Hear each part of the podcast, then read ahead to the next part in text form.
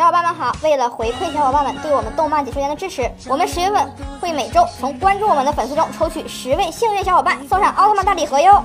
请继续点赞关注支持我们吧！嗨，欢迎收看动漫解说员。《熊出没》系列的大电影，相信很多人都看过吧？电影中的角色打造的更加的丰富有特色了，其中就不乏一些深受观众喜爱的角色。但是这些角色有的是编辑全新创作的，有的则是根据真人造型改编的。你发现了吗？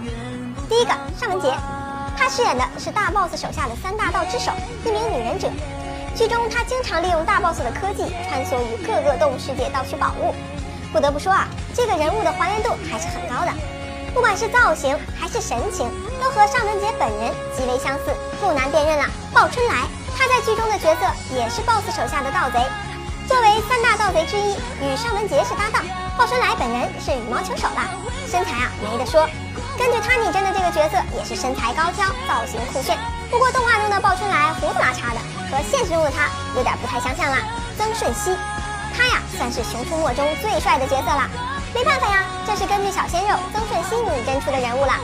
剧中担任的是帅气的大 boss 形象，是剧中的大反派，坏事干尽，还想盗取金鹿角，幸好在关键时刻被唤醒良知，悬崖勒马了。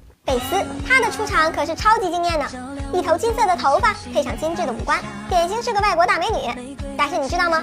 这个形象是根据美国知名演员贝斯比尔为原型创作的。她因为出演了《破产姐妹》里的落魄白富美而被大众所知道，所以啦，难怪贝斯这么好看呢。这些以明星为原型创作的角色，你最喜欢哪一个呢？希望哪些明星也能参与进来呢？欢迎在视频下方留言，说说你的看法吧。感谢收看本期节目，下期见。